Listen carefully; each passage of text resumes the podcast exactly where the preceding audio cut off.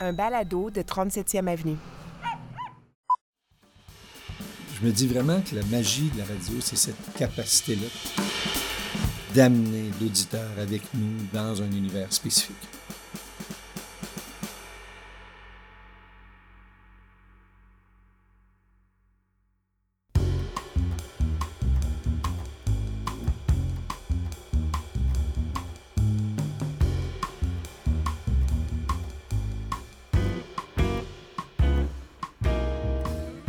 Allô, Steve Prou, micro du balado Les Écrans, le balado qui s'intéresse aux gens des médias.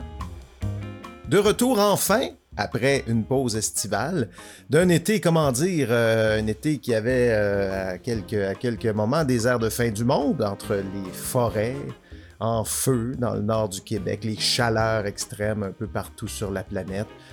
Il y a eu quoi? Des tornades, des pluies diluviennes, des multiples inculpations du favori républicain à la course présidentielle américaine. Et bien sûr, puisqu'on parle des médias, l'événement qui a sans doute le plus chamboulé l'écosystème médiatique euh, québécois et canadien, c'est bien sûr le blocage des nouvelles canadiennes par Meta sur Facebook et Instagram cet été. Une stratégie qui est en fait la réponse de Meta euh, à, l'entrée en, en, vigueur prochaine du projet de loi C-18 qui doit forcer les médias sociaux à verser des redevances aux médias. Toute cette histoire, ça m'a fait un peu réfléchir, je vais vous avouer, tellement que j'en ai fait une publication LinkedIn il y a une semaine, euh, publication qui a suscité quand même pas mal de discussions. D'une publication LinkedIn, euh, j'en ai, fait une version 2 qui est devenue une lettre ouverte euh, qui est parue dans le Devoir mardi dernier sous le titre Médias sociaux, une aberration à corriger, avec comme sous-titre Va-t-on laisser le continent numérique être nivelé, géré, structuré par des entreprises étrangères et capitalistes Évidemment, je vais mettre les liens vers cette lettre ouverte et vers ce, billet LinkedIn dans les notes euh, de l'épisode. Euh, ma réflexion, en fait, était assez simple. Euh, la décision de Meta de bloquer les nouvelles canadiennes sur sa plateforme, c'est sans doute tout à fait légal. Hein. Je veux dire, Facebook a le droit, c'est une entreprise privée, elle peut inviter qui elle veut dans son salon, mais ça démontre aussi, une fois de plus, l'absurdité de la réalité actuelle. Actuellement, on laisse des entreprises étrangères qui sont axées sur le profit s'occuper d'infrastructures qui sont devenues une sorte de socle euh, de l'expérience en ligne, de ce que moi j'appelle le continent numérique. Hein.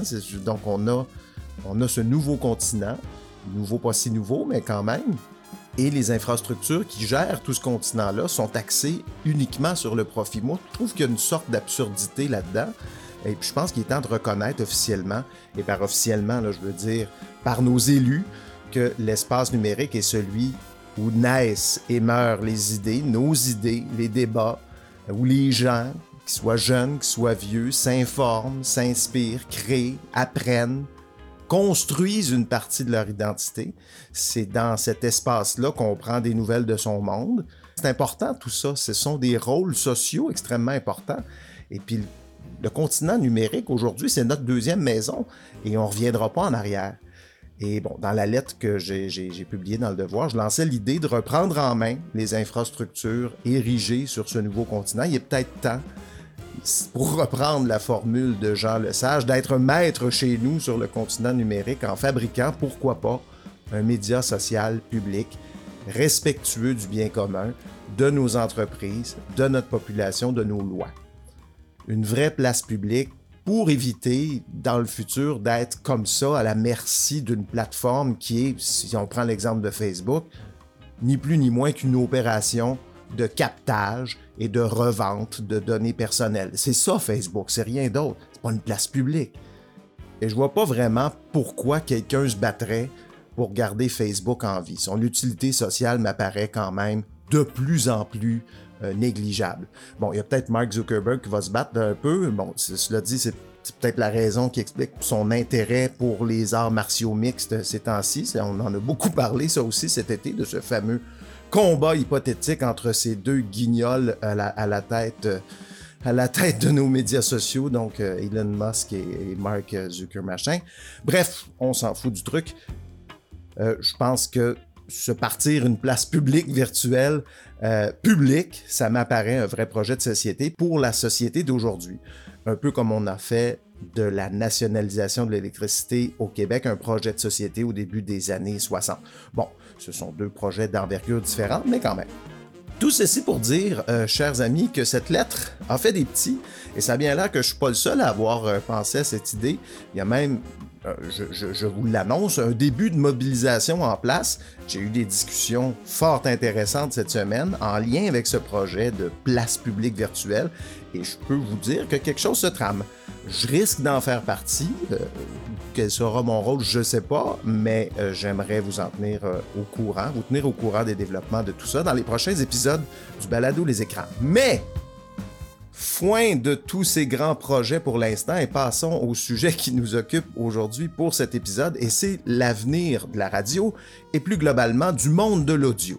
Au début de l'été, le pôle média HEC a publié les résultats d'une vaste étude sur la radio une étude qui a été initiée par le diffuseur public italien, la RAI, et menée par un consortium de chercheurs universitaires de la Sorbonne, de Sienne, de Rome, et ici au Québec par le pôle média HEC, en particulier par Sylvain Lafrance, le directeur du pôle média, et Louise-Hélène Paquette, chercheur associé au pôle média HEC euh, et professeur et consultant. Tout ce beau monde s'est donc rallié autour d'une question de départ, comment on assure la pérennité de l'industrie de la radio dans un monde de l'audio qui se transforme très très vite?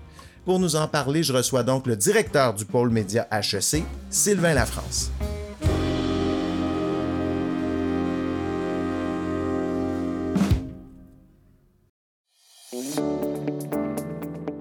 Améliorer la qualité de la gestion des médias au Canada et dans le monde, c'est la mission première du pôle média HEC Montréal, qui est partenaire de cet épisode du balado Les écrans.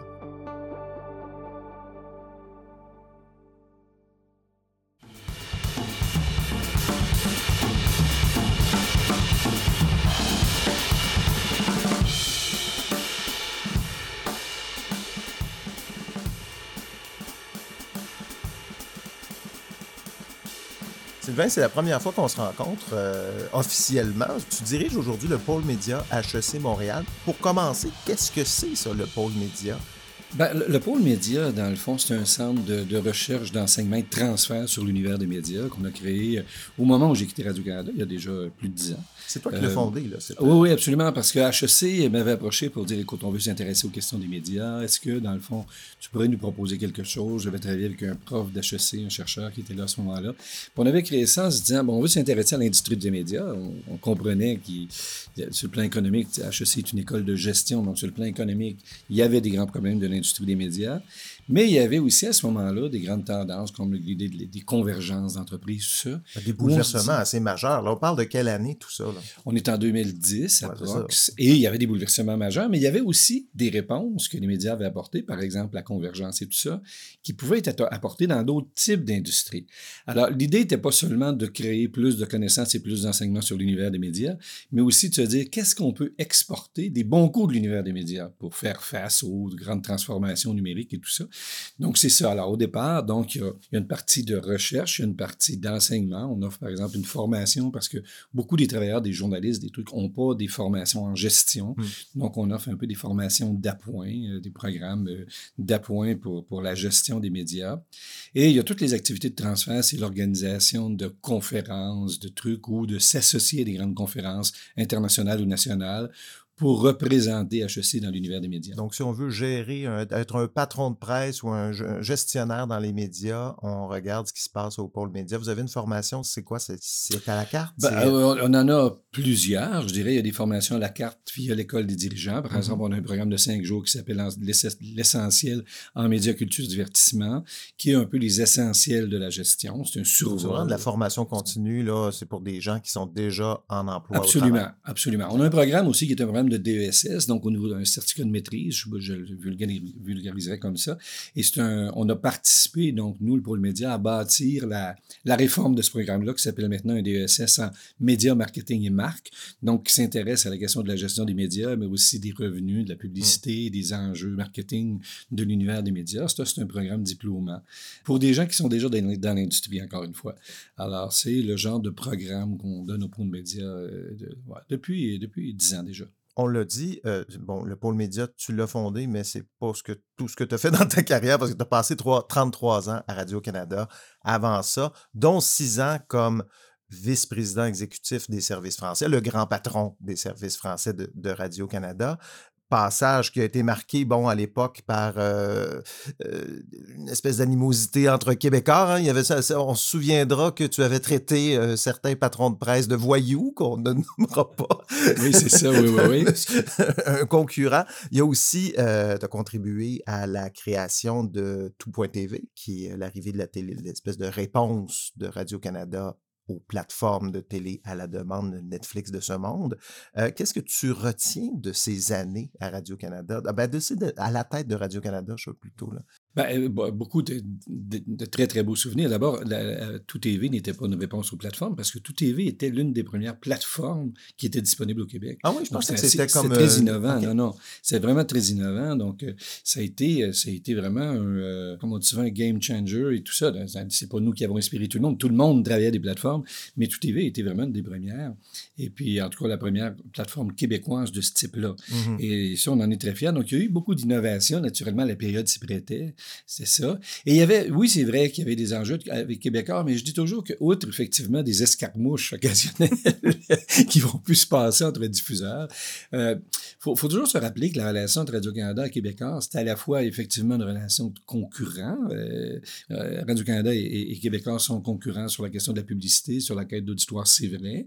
mais en même temps, ils sont partenaires parce que c'est Québécois distribue des émissions de Radio-Canada via Helico, via ses plateformes. Belle aussi, il fait. Donc, Radio-Canada aussi une relation de partenariat avec ces entreprises-là, puis on l'oublie souvent.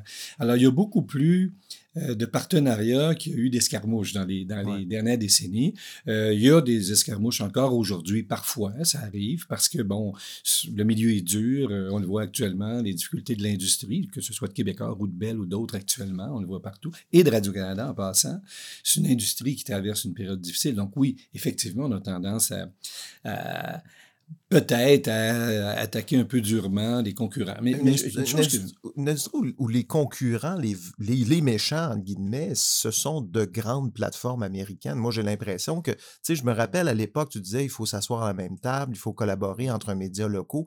Plus que jamais, on dirait aujourd'hui. Ah ben, c'est très clair, parce que c'est vrai que l'ennemi, l'ennemi n'est pas, euh, l'ennemi, par exemple, de Québécois est beaucoup moins belle, Radio-Canada ou, ou Cogeco, que les grandes plateformes qui viennent aujourd'hui chercher de mmh l'auditoire. D'ailleurs, moi, souvent que, par exemple, quand à 19 h, j'apprends qu'il y a un million de personnes qui regardent TVA et un million de personnes qui regardent Stat à Radio-Canada, je trouve qu'on devrait s'en réjouir parce que ce sont des gens, des Québécois qui décident de rester à l'antenne de production québécoise, qui fait vivre notre industrie, notre culture et la télévision est un média extrêmement puissant euh, au, Québec, ne serait-ce que par son immense pénétration. En fait, c'est intéressant parce que la télévision au Québec, c'est probablement le marché au monde ou l'un des marchés au monde qui réussit le mieux à retenir son auditoire domestique. C'est mhm. fascinant. Alors, le marché qui réussit peut-être le moins, c'est le Canada anglais, pour des raisons qui sont assez évidentes. La présence, l'omniprésence des États-Unis euh, et de cette immense frontière-là. Mais, mais, mais, là-dessus, la télévision québécoise est un succès. Encore aujourd'hui? Ah ben oui, oui, ben, J'ai l'impression qu'elle perd des plumes un peu. Moi. Ben, elle perd des plumes parce que son modèle économique, effectivement, vacille pour beaucoup de raisons. Mais l'écoute de la télévision, euh, est encore solide. Puis moi, je dis souvent, le téléviseur a un problème, la télévision va bien. C'est-à-dire qu'il y a des gens qui écoutent la télé sur toutes sortes de plateformes, ils écoutent la télé sous des formes nouvelles mm-hmm. aussi, mais nos productions télé ont encore beaucoup d'impact. Et le, la télévision a encore beaucoup d'impact au Québec. Il faut faire attention. Tu sais, c'est encore des revenus extrêmement importants, c'est encore beaucoup d'écoute, euh, c'est encore un impact majeur sur la culture au Québec. Mais on est ici aujourd'hui pour parler de la radio. Parce que la raison pour laquelle je t'invite, c'est euh, cette étude qui a été initiée par la RAI en Italie, qui est la télévision publique, le média public euh, italien. L'étude s'intitule Les habits neufs de la radio. Est-ce qu'on a voulu faire un petit peu, ben, explique-nous ce que, vous, avez voulu faire avec cette, cette étude-là. Ben, les racines de ça, en fait, c'est Clarail, qui est un peu de Radio-Canada des Italiens, euh, voulait euh, préparer son plan stratégique de radio. C'est ça le point de départ, il y a deux ans. Et il voulait savoir euh, qu'est-ce qui est en train de se passer et qu'on ne doit pas échapper dans le monde de la radio, de l'audio? Qu'est-ce que nous, les Italiens, on doit tirer de ça et quel doit être notre plan long terme de radio? Alors, ils ont décidé de, fabriquer cette vaste étude, c'est le service de recherche de la RAI, euh, qui ont créé, ont, créé un groupe de chercheurs de français et canadiens parce qu'ils voulaient avoir aussi une vision nord-américaine de l'affaire. Alors, ils nous ont contactés. Moi, c'est des gens que je connaissais déjà de l'époque de Radio-Canada, tout ça. Ils nous ont contactés en disant, écoutez, euh, SKHEC, vous pourriez être notre partenaire dans ça pour essayer de comprendre toute la partie nord-américaine de cette affaire-là? Mm-hmm. Et on aimerait avoir vraiment une vision d'ensemble de ce qui est en train de se passer dans le monde de l'audio. Fabriquer une espèce d'état des lieux général de comment ça va l'audio. Et c'est un peu le point de départ de cette étude-là. Ça a été extrêmement intéressant à faire. Et je pense que ça devait être au départ un document pour le conseil d'administration de la RAI. Et c'est devenu un livre qui, qui, euh, qui s'appelait pas là-bas Les habits neufs de la radio. Il s'appelait Écosystème audio sono parce que c'est un livre qui est pas en Une brique, euh, précisons-le, c'est un volumineux euh, volume. Là. volumineux volume, 600 pages. Oui, c'est un gros tour d'horizon, la version italienne. Par la suite, l'Union européenne de radiodiffusion trouvait ça très intéressant, nous a demandé une version en anglais. Et nous, on se disait, ben, il faut absolument une version française, naturellement. HEC est une école francophone. Et on a fait un sommaire exécutif plus adapté à notre marché, des chiffres plus québécois, canadiens, nord-américains, euh, qu'on a publié il y a deux ou trois mois ce que j'ai lu. Et, donc, on parle de la radio, mais on parle plus globalement de l'univers de l'audio. Qu'est-ce que ça inclut, l'univers de l'audio? Évidemment, les balados, mais c'est quoi le, cet univers-là? ça, c'est drôle parce que c'était une des premières questions qu'on avait à se poser. on parle de quoi au juste? Parce que euh, ça, touche quoi? Et c'est très, très large. On s'est dit, dans le fond, tout ce qui est aujourd'hui qui passe d'abord par l'audio. Alors, ça va de, des chaînes musicales, par exemple des Spotify de ce monde ou de Stingray. Ça va même à Alexa et Siri, qui, avec quoi les gens communiquent aujourd'hui. Ça va au livre audio, ça va au balado beaucoup. Alors, qu'est-ce qui est en train de se passer? Parce que tout ça, dans le fond, au niveau de l'économie de l'attention, donc du fait qu'on va chercher l'attention des auditeurs, bien, tout ça devient une concurrence de la radio. Tout ça mm-hmm. devient un moment où on n'écoute pas la radio parce qu'on écoute une balado, on écoute de la musique sur Spotify, on, fait comme ça. Et effectivement, euh, une des premières grandes conclusions qui est venue très vite, c'est que l'industrie de la radio, puis on, a souvent, nous, euh, on est une école de gestion, donc on regarde souvent comment on veut l'industrie, comment on inspire l'industrie. Alors, l'industrie de, la radio doit comprendre que depuis quelques années, elle, elle, a vraiment changé de monde, elle a vraiment changé d'industrie. Elle est maintenant dans l'industrie de l'audio. Alors, beaucoup de joueurs se sont placés, je pense à Radio-Canada ou même à Québécois avec Cube et tout ça, qui sont placés pour dire on doit avoir des balados, on doit avoir des radios en ligne, on doit avoir des choses comme ça. Et c'est effectivement ce qu'il faut faire partout, c'est-à-dire que si les producteurs de radio ne sont pas en train de devenir des producteurs généralistes de l'audio, ils sont en train de passer à côté de leur industrie. Et leur nouveau concurrent, c'est la presse qui fait des balados, le Devoir qui fait des balados, le New York Times qui fait des balados, et beaucoup de monde aujourd'hui qui se lance dans... Et, vous, vous faites des balados. Donc, beaucoup de monde qui se lance dans l'industrie du balado, qui le font parfois en collaboration avec des radios, parfois pas. Mais la radio est encore la reine de cet univers-là de l'audio avec, euh, je dirais, 55 de l'écoute de l'audio, c'est de la radio telle qu'on la connaît, de la radio conventionnelle. Mais 55% c'est pas tant que ça, si on compare à il y a 10 ou 15 ans. Moi, j'ai l'impression que la radio est en train de vivre le même, euh, le même changement de paradigme que la télévision traditionnelle quand sont apparues les chaînes spécialisées, les plateformes de Netflix, etc. Très exactement. Très exactement. Je dirais qu'un un des, grands, des, grands bouleversements dans l'univers des médias au début du siècle, c'est l'arrivée des plateformes. Parce que c'est arrivé tout d'un coup. L'Internet, on le voyait monter un peu, mais l'arrivée des plateformes, c'est arrivé tout d'un coup au milieu de la nuit. on, aperçoit qu'il y a des, s'aperçoit qu'il y a des plateformes. En quelques années, YouTube était devenu la chaîne la plus regardée dans le monde. Euh, Absolument. Et ça échappait à tout, tout, notre univers de réglementation. Et c'est venu bousculer tout notre système, notre système réglementaire, notre système de financement, nos modèles d'affaires. Ça a tout bouleversé, mais très, très, très rapidement. Ça a été un choc incroyable pour le monde de la télé. Et dans le fond, ce qu'on dit, c'est dans le monde de la, radio, il se produit aujourd'hui le, le même phénomène. La radio était un peu protégée de ça. Puis, et, ça pose un certain nombre de problèmes parce que je pense que on a tout le monde, y compris les gouvernements, les, les organismes de financement, prennent encore un peu aujourd'hui la radio pour acquis.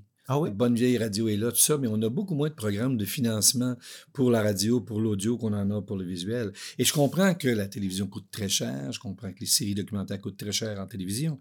Cela dit, la radio, euh, on peut dire qu'elle va bien sur le plan de l'écoute, que sur le plan de, financier, il y a encore des radios qui, s'en tirent très, très bien. Mais il reste que pour que ça, ça se produise, si on regarde l'histoire de la radio des 30 dernières années au Québec, il y a quand même des fonctions qui ont été beaucoup diminuées. Il y avait dans toutes les stations régionales des grandes salles de nouvelles de 12 à 15 journalistes. Il y mm-hmm. avait, euh, il y avait des, stations régionales qui avaient des hélicoptères, je me souviens, à Hall. Un hélicoptère pour la radio. Oui, parce que moi, j'ai commencé à CKCH. Que j'ai commencé dans une, dans une euh, radio qui n'existe plus, sur une fréquence qui n'existe plus, dans une ville qui n'existe plus. je, dois, être très, très vieux. Mais à CKCH, il y avait un hélicoptère et il y avait une grande, grande salle de nouvelles. Et c'était alors, imagine, c'est une, radio régionale. Alors, tout ça, naturellement, on a réduit beaucoup, beaucoup, beaucoup les dépenses de la radio depuis ce temps-là. Donc, la radio a perdu certaines de ses fonctions, pas seulement pour des raisons financières, mais parce que les chaînes d'infos continues sont arrivées, tout ça s'est passé. Euh, je dirais que pour moi, le, 11 septembre 2001 était un moment extrêmement important parce que ah c'est le moment où les grands événements qui, jusqu'à des années 90, étaient suivis à la radio, si je prenais, si je reculais un peu, je prendrais l'exemple de la crise d'octobre, c'est un événement qu'on vivait à la radio, alors que septembre 2001, on l'a vécu à la télé. Vrai. Et à partir de là, la télé est devenue extrêmement importante dans l'actualité, dans le présent, dans tout ça. Mais ça veut dire que la radio a perdu sur des fonctions essentielles. Aujourd'hui, il y a un, ce que j'appellerais un juste retour des choses. Pour moi, qui est un vieux radio bomb, là, il y a un juste retour des choses que la radio reprenne sa place dans beaucoup beaucoup, de fonctions qui sont très importantes. Quelles fonctions, par exemple? Ben, ben, ben, notamment dans les émissions d'analyse de l'actualité. Je regarde Radio-Canada ou même le 98.5 à Montréal sont en hausse actuellement, comme beaucoup, beaucoup de stations parlées à travers le monde sont en hausse actuellement, alors que les stations musicales sont en baisse, probablement avec la concurrence de Spotify et de toutes ces chaînes-là maintenant. Les radios parlées sont très, occupent une très bonne place aujourd'hui. Les émissions on a l'impression que c'est un peu parce que c'est ça, la voix, le parler, et ce qui différencie, parce qu'on peut pas, une radio ne peut plus concurrencer Spotify au chapitre de la musique, ça n'a pas de sens. Là. On, non, non, non. On n'écoute plus la radio pour se tenir au courant de la musique. Non, non. Puis Spotify, tu n'as pas les publicités, tu n'as pas tout ça. Donc, à la limite, si tu veux juste écouter de la musique, c'est quand même un service intéressant. Donc, euh, et, c'est bon, ça, a bouleversé l'industrie, ça a bouleversé, l'industrie de la musique. C'est venu avec beaucoup de, de problèmes aussi. Mais en même temps, aujourd'hui, les radios parler retrouvent beaucoup leur lettre de noblesse. La, place qu'occupent les radios parlées aujourd'hui au Québec, c'est énorme.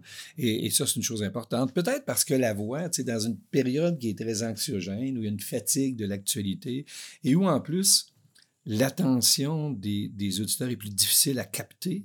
Euh, on le voit par la lecture, par tout ça. Ben, la radio est un médium simple, hein, une voix euh, qui, euh, sans créer trop d'anxiété, vous raconte une histoire. Euh, on ne vous repasse pas les images 22 fois pour vous dire voici les inondations et voici le même bateau qui, qui, qui frappe une maison, on le voit en continu à toutes les quatre minutes. La radio est plus euh, est moins anxiogène, je pense, que, que, la télé pour ça. Et face à la fatigue, ce qu'on appelle la fatigue informationnelle aujourd'hui, qu'on vit tous parce que la guerre en Ukraine, parce que le réchauffement de la planète, parce que beaucoup de choses, ben, la radio réussit à en parler en étant beaucoup moins anxiogène, je pense. C'est vrai. Ça, c'est une, une, opinion personnelle. Mais il y a aussi le fait que dans certaines petites localités, il existe encore de petites radios locales qui sont parfois le seul média qui reste dans ces petites villes-là. Absolument.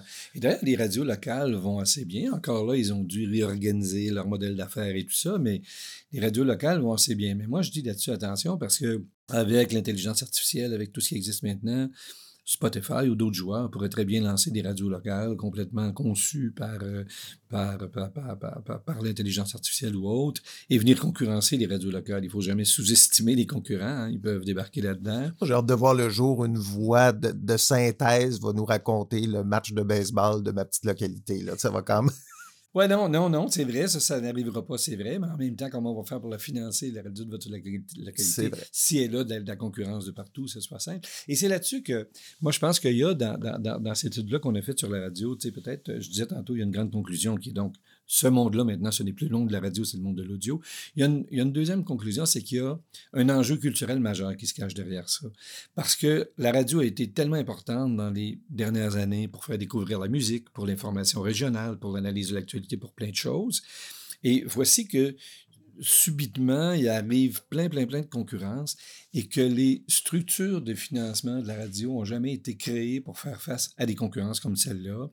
Euh, C18, par exemple, la loi qui, amène les, plateformes à payer, n'exclut pas la radio, mais n'a pas réfléchi très spécifiquement au problème de la radio, passé, à mon avis. Et je pense qu'on doit aujourd'hui se poser la question, parce qu'on la prend un peu pour acquis, mais qu'elle est tellement importante dans le quotidien des citoyens, à la fois pour l'info locale, à la fois pour la musique, à la fois pour l'analyse de l'actualité, à la fois pour la publicité en passant, parce que la publicité locale, il faut qu'on l'entende. Si on mhm. veut que nos marchands locaux réussissent à concurrencer Amazon et tous ces gens-là, il faut qu'on sache que nos marchands locaux offrent. Alors, cette question-là de la publicité est très importante dans mon avis. Ce n'est pas exclu. Les médias sont, font aussi partie de l'économie du pays et on a avec Amazon et tout ça, le même danger qu'on a avec Spotify sur le plan culturel. C'est-à-dire que c'est notre économie qui fuit. Mm-hmm. Il faut que les radios aussi participent à maintenir l'économie des, des, entrepreneurs régionaux. Un peu victime de son histoire. Ça fait quoi, presque un siècle qu'on a la radio. On la voit plus. Ben, on la voit, on l'a jamais vue, mais on l'a comme elle fait partie des meubles, tout simplement. Donc, on n'y pense plus, puis on pense pas qu'il y a des défis. Mais, mais effectivement, euh, l'audio, on en a parlé un petit peu. Euh, un des chiffres qui ressort de l'étude, c'est le fait qu'on on se met quand même plus de choses dans les oreilles aujourd'hui qu'il y a quelques années. vous dites 45 minutes de plus par semaine d'écoute audio, et là, ça inclut balado, musique euh, en streaming et, radio. Mais bon, quand on regarde un peu ces chiffres-là, on constate quand même le déclin de la radio. C'est moins, ce que j'ai lu, moins 23, pour, moins 23 minutes euh, de déclin de radio traditionnelle, 1 heure 12 de plus de croissance du numérique, ce qui nous fait un net de 45 minutes. Mmh. Mais il y, a un déclin quand même. Le téléviseur a beaucoup plus de problèmes que la télévision parce qu'on regarde la télévision sur d'autres supports que le téléviseur. C'est un peu vrai pour la radio. Mmh. C'est-à-dire que quand on écoute la radio sur le web, on écoute quand même de la radio. Euh, on a changé de support et peut-être que le récepteur radio a un problème très sérieux actuellement. Mais je pense qu'on continue d'occuper, d'écouter de l'audio et que si, pour autant qu'on sait tous tirer notre épingle du jeu, d'abord, un, les producteurs, de, les, diffuseurs de radio, les grandes entreprises qui diffusent la radio, mais aussi ceux qui créent des balados comme vous, comme les journaux maintenant, comme ceux qui en créent. Si on crée des contenus qui sont intéressants, on va retenir nos auditoires. Naturellement, puis on regarde en passant sur la balado, une chose, une donnée qui nous a énormément surpris, c'est à quel point les jeunes sont présents dans, la balado, dans mmh l'audio. Ça, ça mmh nous a quand même surpris, et pas seulement sur des balados musicales. Et ça, c'est très intéressant à voir. Et il y a là-dedans une très bonne nouvelle. Les jeunes sont présents sur la plateforme. Une petite mauvaise nouvelle qui se cache dedans, c'est qu'ils ont accès à des plateformes mondiales, ils écoutent beaucoup, ils écoutent beaucoup en anglais. Alors, est-ce qu'on va pouvoir les retenir à l'antenne de balados qui sont conçus en français au Québec ou en langue française de toute façon? Ça, on n'est pas il va falloir qu'on travaille fort pour réussir ça, parce que ça, c'est un vrai, vrai, vrai défi. C'est pour ça que je dis un enjeu culturel qui est extrêmement important, dont on ne parle pas assez, parce qu'on parle beaucoup de l'enjeu culturel du monde de la télé, l'enjeu sur la démocratie, du problème des médias écrits, mais il y a aussi un enjeu extrêmement important aujourd'hui qui se passe dans l'audio, dans la radio, et auquel on doit absolument s'attarder, parce que c'est extrêmement présent dans la vie des gens aujourd'hui. Il y a un pourcentage incroyable de Canadiens qui écoutent de la radio d'une manière ou d'une autre, ou de l'audio d'une manière ou d'une autre. Donc, c'est vraiment très présent dans la culture quotidienne de tout le monde et beaucoup dans la culture régionale et beaucoup dans la culture musicale. Si tu avais à gérer aujourd'hui euh, une radio privée, disons, euh, on n'en nommera pas, mais une, radio parlée privée, quel genre de coup de barre on donnerait pour s'adapter à ce nouvel écosystème de l'audio qui s'en vient? Mais d'abord, probablement une sorte de, je ne vais pas dire de multiplication, c'est peut-être exagéré, mais d'ajout des plateformes, s'assurer qu'on est présent sur des plateformes, par exemple Balado, tout ça. Ce que, en passant, les diffuseurs canadiens font quand même généralement assez bien. Mm-hmm. Mais ça, c'est une vraie chose. Est-ce qu'on est présent sur les autres plateformes que. Est-ce qu'ils font du contenu pour Balado? Parce que souvent, ils font un peu comme on faisait au début du web, on prend les articles de l'imprimé puis on le met sur le web. Aujourd'hui, on prend les émissions de radio puis on les met en balado.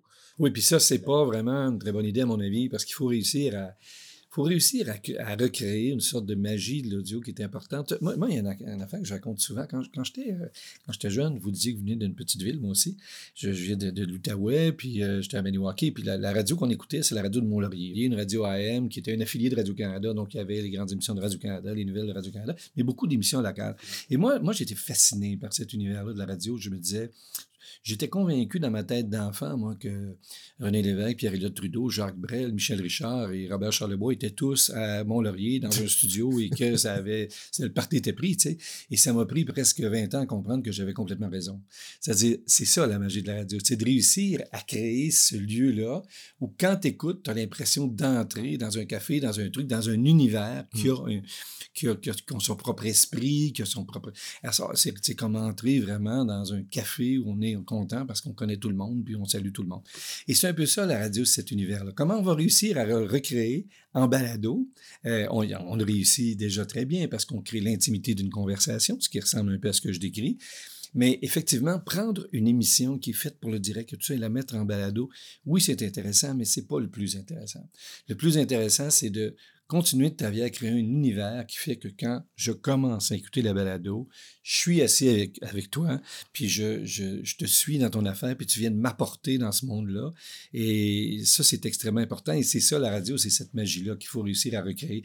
Alors moi, je, je ferais, pour répondre à ta question, est-ce que qu'est-ce que je ferais? J'essaierais de vraiment, vraiment d'inventer des balados qui reproduisent cette magie-là, puis qui amènent les gens dans une espèce d'univers qui, euh, je ne veux pas dire qui fait fuir leur univers réel, mais qui les amène, comme s'ils allaient prendre un café avec quelqu'un pour parler d'un sujet calmement. Et je, je, je, me dis vraiment que la magie de la radio, c'est cette capacité-là de s'adresser seulement à l'oreille, seulement à l'oreille, seulement à l'imaginaire, et d'amener l'auditeur avec nous dans un univers spécifique moins de comptables à la tête des radios, plus de magiciens. Ah, très clairement. Et ça, en passant, oui, parce que dans l'histoire des médias, hein, euh, moi, je, pense que un des grands bouleversements, on a beaucoup, parlé du numérique, on a beaucoup parlé de beaucoup de choses. Un autre des grands bouleversements qu'il y a eu dans le monde des médias, c'est que les médias, dans les années 50, 60, 70, appartenaient à des de médias. Hein, il y a M. Pierre Pelladopère, on dit qu'il aimait l'odeur du, de l'odeur de l'encre et du papier, puis il allait visiter l'imprimerie à cause de ça. Puis les patrons de radio, moi je me souviens, qui étaient des gens qui, qui, adoraient la magie d'un studio. Puis là, tout à coup, les entreprises médiatiques ont été intégrées dans des grands groupes qui ont plusieurs fonctions, des télécoms, des trucs, des affaires. Puis on s'est mis à comparer les marges bénéficiaires des médias mmh. avec les marges bénéficiaires des télécoms. Puis on a dit, ben, les médias, c'est dans le fond, c'est, c'est, c'est, un peu le canard boiteux de notre affaire parce qu'ils font seulement 5% de marge, alors que si je vends des frigos, j'en fais 30. Mais les médias ne peuvent pas être vus comme ça. Mais le jour où ils ont été intégrés dans des grands groupes, ils sont devenus subitement une espèce de problème. Alors moi, je, je pense que c'est dommage parce que les médias ont une fonction sociale qui est extrêmement importante et qu'on doit jamais oublier, qu'on doit comptabiliser, pour prendre l'expression. Fait que, comme tu dis, est-ce que moins de comptables puis plus de créatifs, oui, c'est ce qu'il faut, mais surtout plus de passionnés qui, savent à quel point la radio, c'est important. J'avais, lu une étude euh, il y a deux ou trois ans dans un jury sur l'importance de la radio de nuit. Sais je sais pas, là, c'était en France, puis il disait, il y a 4 millions de personnes qui vivent seules en France. Et là-dessus, il y en a, euh, je sais combien, qui sont là la nuit, qui sont complètement seuls. Et à quel point l'accompagnement de la radio, c'est pour eux le dernier fil qui les retient à, à, leur société et à quel point ça, c'est important. Alors, on a fini par tuer, c'est ce que l'étude disait un peu, on a fini par tuer la radio de nuit en disant c'est pas rentable de faire de la radio de nuit parce qu'il n'y a pas assez de monde. Hein. Ben oui, mais il n'y a pas assez de monde, mais pour les gens qui l'écoutaient, c'était fondamental d'avoir cette présence humaine-là. Alors, effectivement, je trouve qu'on ne peut pas voir les médias comme une industrie comme une autre. C'est impossible de le voir. C'est impossible de comparer les marges bénéficiaires de l'industrie des médias avec les marges bénéficiaires de d'autres types de produits parce que c'est une fonction sociale qui est extrêmement importante. D'ailleurs, on, on, le reconnaît quand on aide au financement des médias de différentes façons. On aide au financement de la télévision, financement public de la télévision, on le reconnaît. Mais je pense qu'il faut aujourd'hui qu'on le reconnaisse encore plus à cause de la polarisation, de l'atomisation, de tout ça. Il faut reconnaître que les médias jouent un rôle extrêmement fondamental dans la communication humaine de façon générale. Justement, tu parles un peu de financement, il faut le reconnaître, l'implication des gouvernements. parce qu'en ce moment, il n'y a pas tant de programmes qui financent la radio. En tout cas, je n'en connais pas. Euh, je ne suis pas, je suis pas euh, un expert. Là, mais euh, est-ce qu'on peut imaginer comme les gouvernements se sont mis à financer maintenant la presse écrite depuis quelques années, la télévision depuis longtemps? Est-ce qu'on pourrait imaginer une implication des gouvernements dans l'économie de la radio? Ben moi, je souhaite que oui, surtout de, de, de la radio et de l'audio. Parce que, de prenons le cas, par exemple, des livres audio. Mm-hmm. Alors, les livres audio, c'est encore, on peut dire, c'est encore pas tout à fait répandu, mais c'est une croissance de 20 ou 23% par année, ce qu'on a vu dans, l'étude. Écoutez, c'est énorme. Ça veut dire ben que l'industrie du livre va, va connaître un impact euh, très important dans ça. Il faut soutenir l'industrie du livre audio, comme il faut soutenir les émissions d'information euh, audio, qu'elles soient à la radio ou qu'elles soient dans des balados. Je pense qu'il faut développer des systèmes de financement. Il faut que le fonds des médias accélère et grossisse la part de ces ressources qui vont aller à l'industrie de l'audio de la radio parce que encore là, c'est un enjeu culturel majeur. C'est un peu peut-être le dernier champ de bataille de la défense de notre identité culturelle. On réussit effectivement à financer, par exemple, le journalisme, on réussit à financer la télévision. Il faut trouver une façon de financer l'audio parce que c'est de plus en plus important aujourd'hui et que ça permet aussi de rejoindre des publics de niche. Quand on le faisait, nous, on travaillait beaucoup avec les Italiens. Il y avait un parallèle intéressant qu'on faisait à un moment donné, c'est que pour les Italiens, ce que la radio permettait aussi, que la télé leur permet beaucoup de moins, beaucoup moins, c'est que les Italiens, il y a une très grande diaspora. Il y a des Italiens partout dans le monde. Mm-hmm. Et la RAI aimerait bien parler à tous les Italiens de la planète. La radio le permet à des coûts qui sont pas si grands. La balado le permet à des coûts pas si grands. Le livre en italien peut être écouté par beaucoup de gens qui sont partout dans le monde. Donc, il y a une vraie capacité de rejoindre la diaspora italienne. Et pour ça, pour les Italiens, c'est une chose importante. Ben, pour nous, il y, a des, publics de niche. Il y en a plusieurs qu'on peut trouver. Ou la question de la francophonie, par exemple, comment on peut rassembler la francophonie? Ben, avec la radio, avec la balado, avec le livre audio, on a accès à des marchés auxquels on n'avait pas tant que ça accès avant. Parce que pour entrer dans l'industrie de la télé, ça prend quand même des ressources. C'est un plus gros enjeu. Mm Qu'entrer dans l'industrie du son, il n'y a pas beaucoup de barrières à l'entrée actuellement. C'est beaucoup moins, c'est un investissement beaucoup moins grand, c'est beaucoup plus simple. Donc, on peut bénéficier de cette flexibilité-là, de cette souplesse-là, pour aller rejoindre les publics de niche qu'on avait beaucoup de problèmes à rejoindre avant. Donc, il y a vraiment un vrai potentiel là, puis un, un potentiel important pour la défense de notre langue et de notre culture. Et je trouve qu'actuellement, c'est un peu l'angle mort de la défense de l'identité culturelle, la question de l'audio. Espérons que nos élus euh, qui, ont à prendre ce genre de décision écouteront cet épisode et puis qu'on imaginera peut-être euh, un soutien à la radio éventuellement, ça serait le fun. Merci beaucoup Sylvain Lafrance de ta présence aujourd'hui pour nous parler de, de, cette étude qui est disponible gratuitement sur le site du pôle média HEC Montréal. Je vais mettre l'URL dans les notes de l'épisode. Merci beaucoup. Merci beaucoup.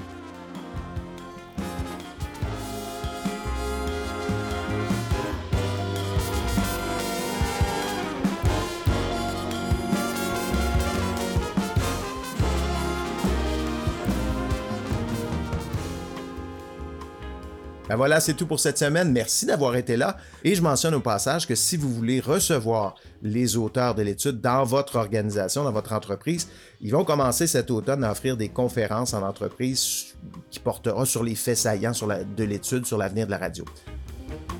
Pour terminer, je vous invite, comme toujours, à poser un geste pour le balado. Suivez l'émission, donnez-lui une note sur Apple Podcasts, Spotify, YouTube, la plateforme de votre choix. C'est un moyen d'aider ce balado à se faire connaître par plus de gens. Bon, je vous invite généralement à vous abonner au groupe Facebook du balado Les Écrans, mais savez-vous quoi? Je ne vais pas le faire. Parce que, bon, je vais être honnête avec vous, moi, je fais Facebook, je commence à être un petit peu tanné.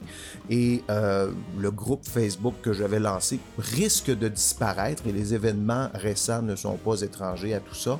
Le groupe risque de disparaître et moi-même aussi, je vous dirais, sur cette plateforme que je fréquente de moins en moins, qui risque encore d'être pendant un certain moment une sorte de carnet d'adresses pour entrer en contact avec mes proches, mais je ne vais pas faire de vieux os sur Facebook, je pense bien.